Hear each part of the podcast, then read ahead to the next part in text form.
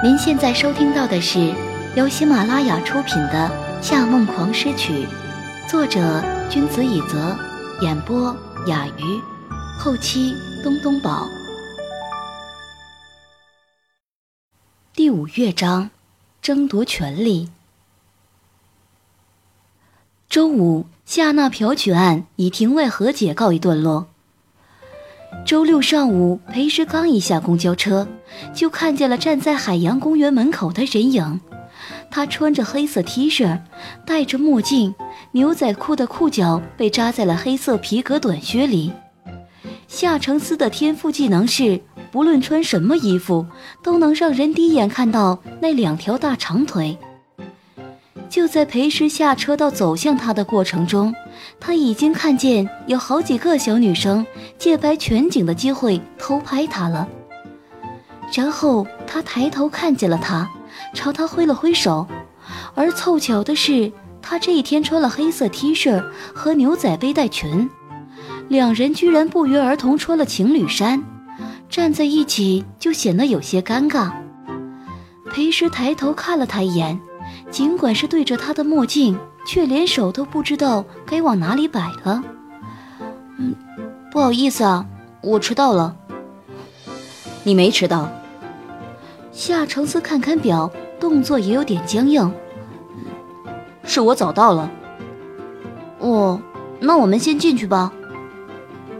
夏承思怔了怔，似乎觉得这个要求有些意外。但他还是没提任何问题，只丢下一句“我去买票”，就排队去了。以前和夏承思待在一起时，他总是西装革履，一丝不苟，一副准备上战场的样子。他周围的女性对他是又敬又怕，就算有一点点非分之想，也会被他冷冷扫过去的眼神吓得想都不敢继续想下去。这一天，他打扮普通多了，在泰国晒的古铜肤色也白了回来。此时还一脸冷冰的戴着墨镜，到底有多么令人心动呢？只能这么解释。嗯，在他周围排队的女生都变得特别放肆，想着各种方法与他肢体接触、眼神接触，吃了春药的澳大利亚袋鼠般在他周围上蹦下跳。裴师皱了皱眉。之前的紧张心情早已烟消云散，他径直走过去，猛地一甩身后的书包，把它扔到夏承思的怀里，顺带打得周围女生一阵尖叫。然后他漠然地说道：“给我拿着，在那边等着，票我来买。”因为答应过他，一整天都不会拒绝他的要求，他也没多说什么，老实走到一边等待去了。裴时淡淡的往身后扫了一圈，吓得后面一片鸦雀无声，在三分钟内把票搞定了。进入公园以后，裴时决定先不玩太刺激的游戏，指了指不远处的游乐设施。那么就从过山车开始吧。夏承思默默地望着那里，走吧。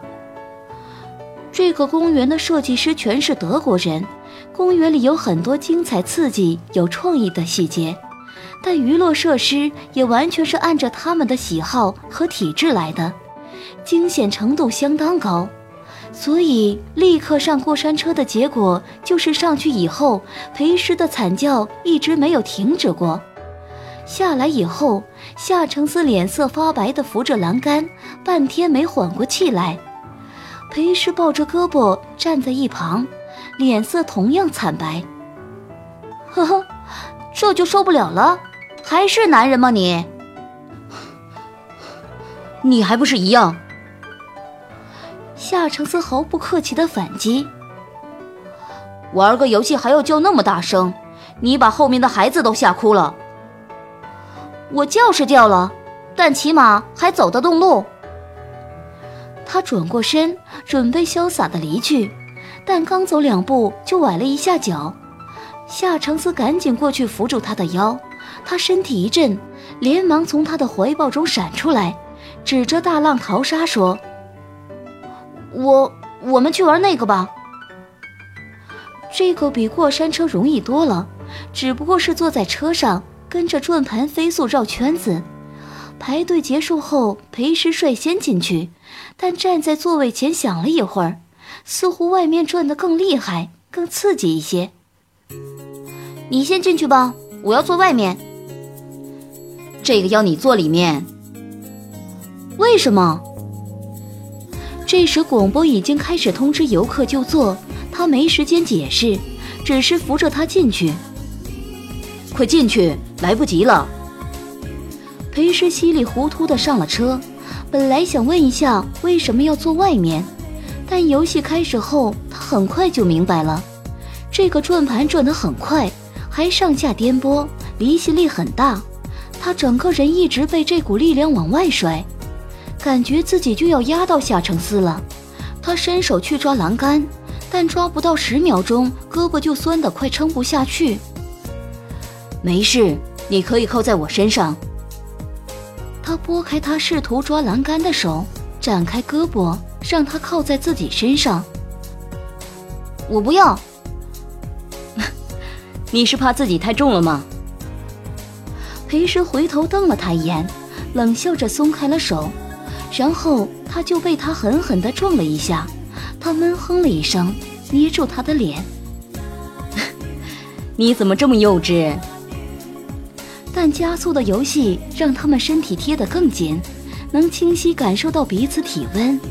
然后他松开了手，他则是窘迫地转过头去，直到游戏结束，也没有人再说一句话。大浪淘沙看上去还好，玩下来其实一点也不轻松。但这两个人都是很好强的，谁也不愿意承认自己玩不下去，硬是把所有刺激的游戏全玩了一遍。最后两个人都累得头晕目眩。裴师指了指旋转木马：“我们去做那个吧。”天已渐渐暗了下来，旋转木马被圣诞气息的彩灯照亮。这里是一个被孩童笑声填满的光明海岸。夏承思看着那些缓缓转动的木马，断然说道：“不去，你几岁了？”然后在裴氏哀求的眼中，他终于妥协了。唉，算了，玩就玩吧。这个时间段玩旋转木马的人比之前还多，好不容易排到他们，看见几匹彩色的木马，夏承思却没有上去。裴氏不解地说。那几个都是最大的，你怎么不骑？夏承思在一匹白色的木马一侧停下，翻身骑了上去，然后他转过头来，朝裴师伸出手。来，裴师回头看了看他不肯骑的那几匹木马，除了颜色不一样，和他现在这一匹并没有区别。此刻心中好像最柔软的地方被触碰了。他走过去，握住他的手，他轻轻一提，就把他抱上了自己的木马。夏承思，随着木马开始转动，他轻声说道：“你只骑白马，对吗？”夏承思从身后抱住他，没有回答。突然间，他觉得自己比以前更了解他了一些。原来。大名鼎鼎如夏承思，心中也有一个变成王子的愿望。他不知道他想拯救的公主是谁，但他却总算意识到一件事：即使拥有再多物质财富的男人，也比不过一个相信童话的男孩。第五乐章，争权夺利。真正爱上一个人的时候，你只愿意与之同甘，却不愿与之共苦。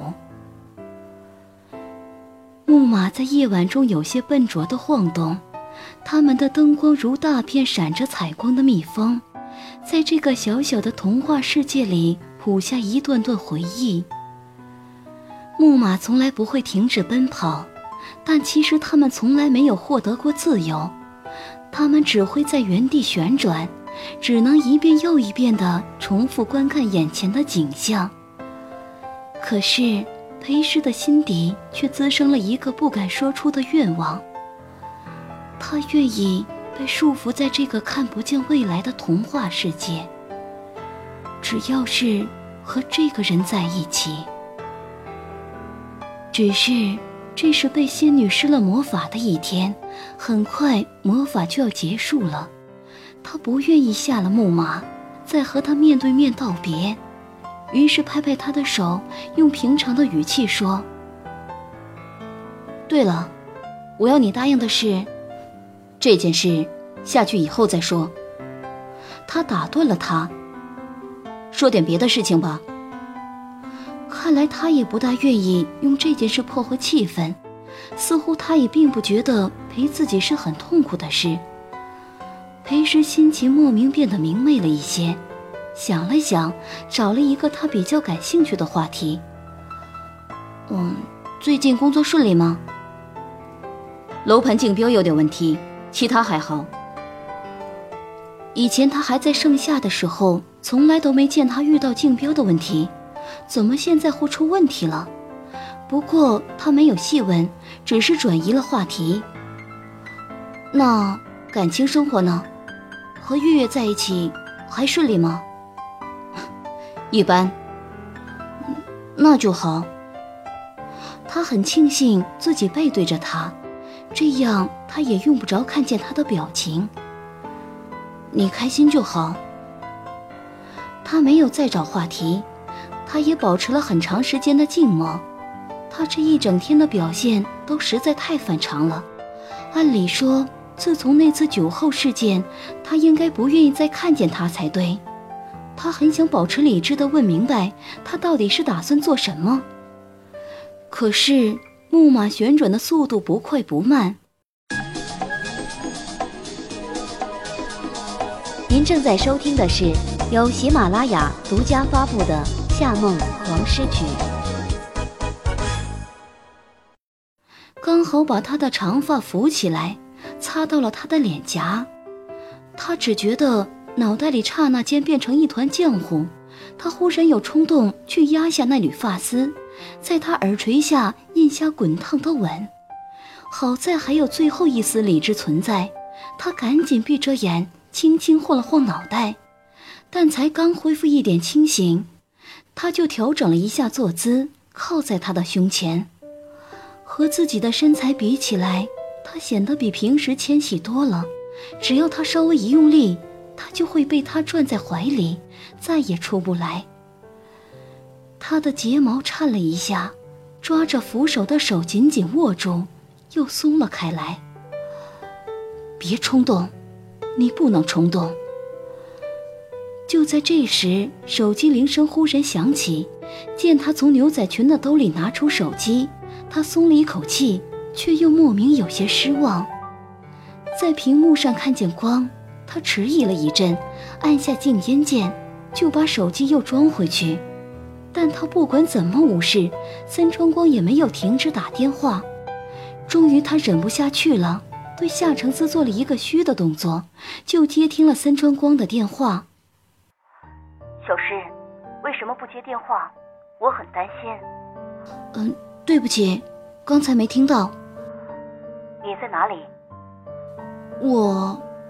我，他看了看周围，想到身后坐着夏承思，半天说不出一个字。他实在不是擅长撒谎的人。知道了，你在海洋公园，我听到了那边海豚馆的音乐。该死的音乐！裴时眺望了一下海豚馆的方向，还没想好要如何解释现在的情况，森川光已经先说道。你跟朋友在一起吗？哦，嗯。本以为他要问跟什么人在一起，裴师准备好回答一帮老同学，谁知三川光却说：“那什么时候回去？”马上回去，我们已经玩的差不多了。这样啊，现在很晚了，我过来接你回家吧。因为紧张。心脏猛地揪了一下，裴师摇摇头：“哦，不用，我自己回去就好。”没关系，刚好我就在这附近，你在海豚馆等我吧。没等他回答，他已经挂断了电话。这时，这一轮旋转木马早已停下来，夏承子已下了马背，站在旁边等他。他不知所措地看着挂断的电话，一副心事重重的样子。嗯，我要走了。说吧，你的要求。要求。他朝他伸出手。和娜娜庭外和解的条件，你不是已经做到了吗？什么意思？是啊，就是陪我一天。他笑了笑，把手放在他的手心，在他的帮助下跳下了马背。今天玩的很开心，谢谢。陪你一天。他错愕的看着他。这就是你的要求？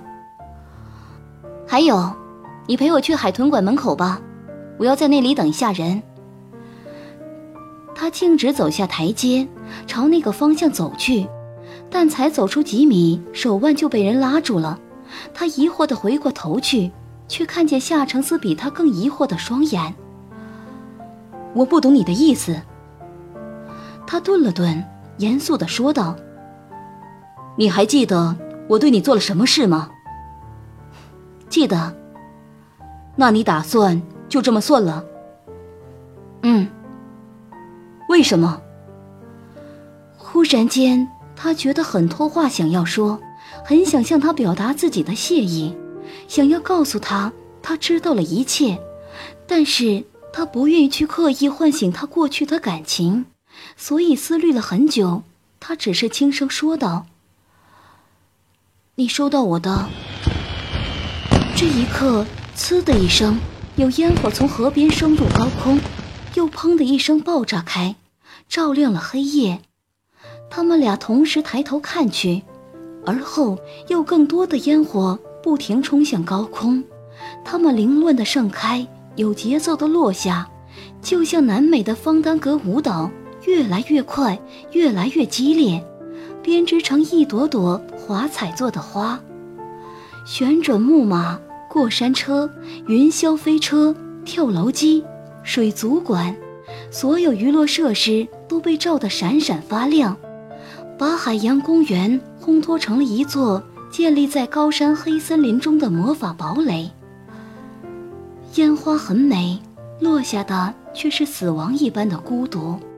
意识到他已把目光从烟花转移到自己的侧脸，他也转过头去凝视着他。把剩下的话说完。你收到我的短信了吧？那你也应该知道原因。但我们之前……没事，你什么都不用解释。他微微一笑。我不要你的解释，也不要你的回应，你只要知道原因就好了。烟火短暂的璀璨。早已夺走星月的光辉，公园周围的森林里，一只雀鸟正展翅回巢，划过夜幕就不再留下痕迹。它的眼睛比任何时候都要漆黑明亮，同时承载了漫天最美的光华。但没过多久，那双眼眸不再看着他，看见他转过身去留下的背影，他好像终于想通了什么事。反正那点小秘密，根本没几个人知道。反正他们之间，不该发生的事早就发生了，再继续错下去，又有什么关系？只要不告诉他就好。终于，他大步走过去，想要喊他的名字，把他拦下来，但他还没出声，他却突然停下脚步，对水族馆门口的某一处挥挥手。光，顺着他对着的方向看去，森川光正抱着胳膊等待他。裴时此刻的感觉就只有头皮发麻，如坐针毡。他看见三春光淡漠地向他身后投过去一个眼神，但很快又微笑着看向他，就好像后面没有任何人一样。至这一刻，烟花也放完了。当喧闹声逐渐归于安静，黑暗中的魔法堡垒的美丽也化作一片死寂。原来是跟夏先生来玩了。孙春光把外套搭在裴师肩上，搂着他走向夏承思，朝他点头示意。今天你们一定玩得很开心吧，夏先生，我让司机送你回去。不必，我自己有车。夏承思低头看着裴师，发现他已不敢再看自己。裴师，你现在要回家吗？对。他垂下视线，根本无法直视他们任何一个人。那你要我送你回去，还是要森川先生？他闭上眼睛，蹙眉说道：“我，我和光回去就好了。谢谢你照顾我的女朋友。”孙春光依旧举止有礼，嘴角也微微扬着。只是眼中没有一点笑意。夏先生，下一次如果你觉得直接联系小石不方便，可以来找我。